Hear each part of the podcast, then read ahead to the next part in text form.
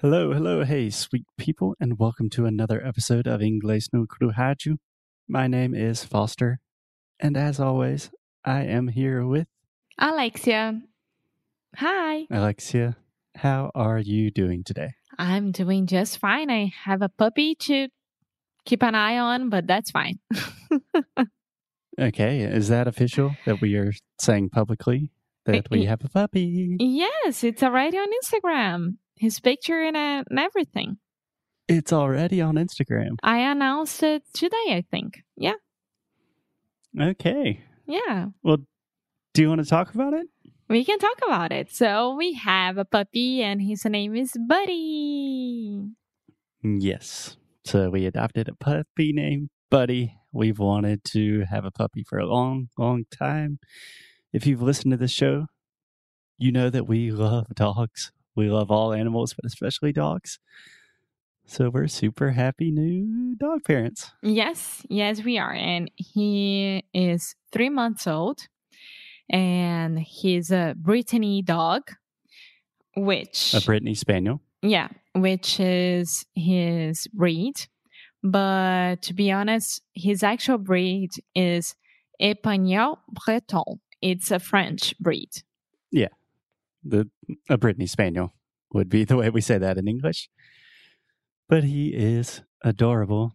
He is. And it's kind of sad that I'm not there to participate in the first part of Buddy's life. But I think Alexia is taking good care of him. I mean, having a puppy around is great, is amazing. I love it. But at the same time, it's so exhausting because you need to keep an eye on him at any time of the during any time of the day and see if he's being at the right place, see if he's pooping, see if he's playing, if he has uh, the right kind of energy going out of his body. I mean, It's a 24 7, yeah, 24 7 job. it's a job. But I mean, So, can I just clarify a couple of things just in case if people are just joining? So, we are recording this on July 7th, 2020, in the middle, the continuance of a global pandemic. And I've been in the US since March, hmm and I'm not allowed to return back to Portugal. Alexia is not allowed to come here, but we've always wanted a dog. Buddy, the perfect dog candidate, uh, kind of came to us. So now Alexia is taking care of our dog. yes, Your dad's helping, but you're doing you're doing I most mean- of the hard work. Yeah, yeah. Um yeah, I'm teaching him yes and no. That's what I'm doing. And it's the hardest part. Okay, can I ask a couple of questions about Buddy? yes, of course. Are you going to teach him commands in English or in Portuguese? In English. Why'd you choose English? Um I think that most of the training classes more or less that I watch and everything that I read about is in English. Even though I know a very, very good adestrador, dog trainer. Trainer, yeah. Yeah.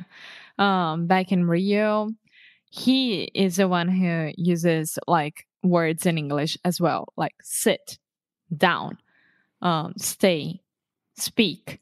I think that these words in English are much, much easier than like senta, deita, espera, ou então para, fica, não sei. I mean, We don't know exactly how dogs use their brains, but it does seem to be logical to imagine that a shorter word with less syllables would be easier for them to really recall.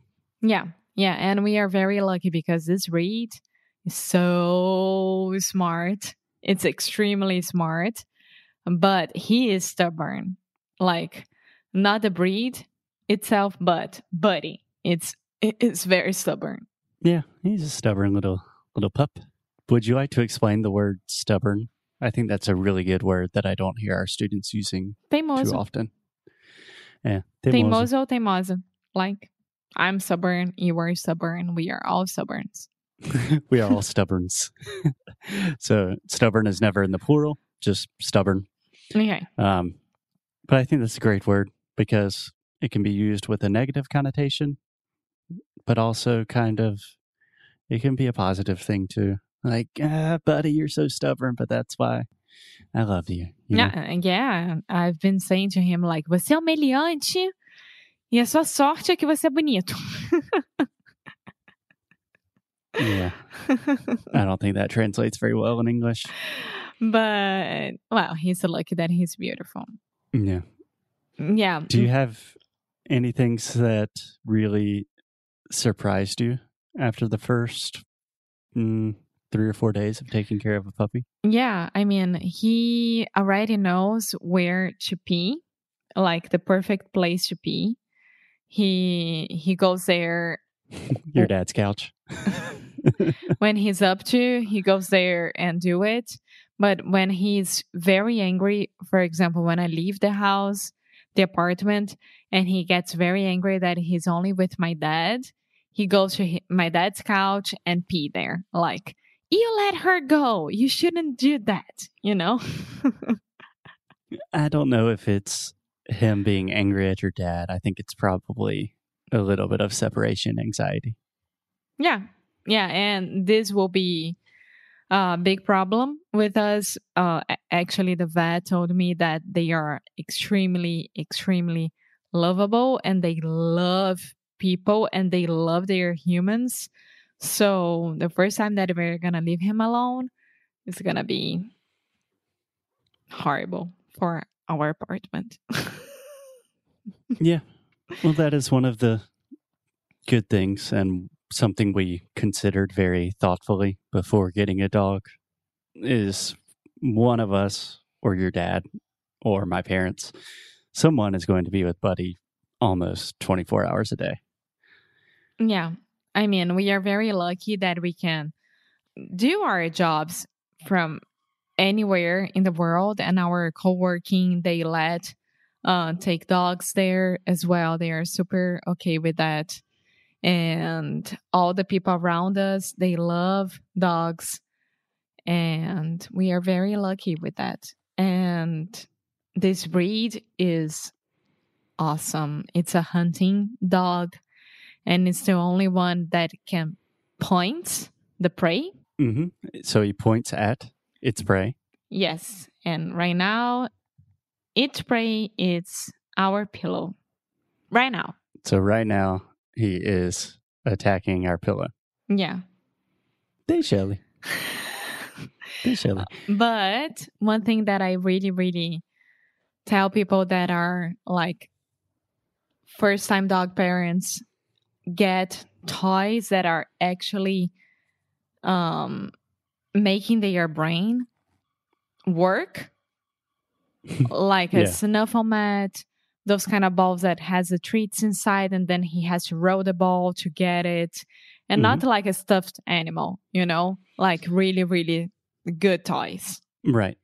When you say make his brain work, um, I think you're talking about mental stimulation. Like it stimulates his brain, keeps them active and interested and focused. Yes. Yeah. One second, you guys. Buddy.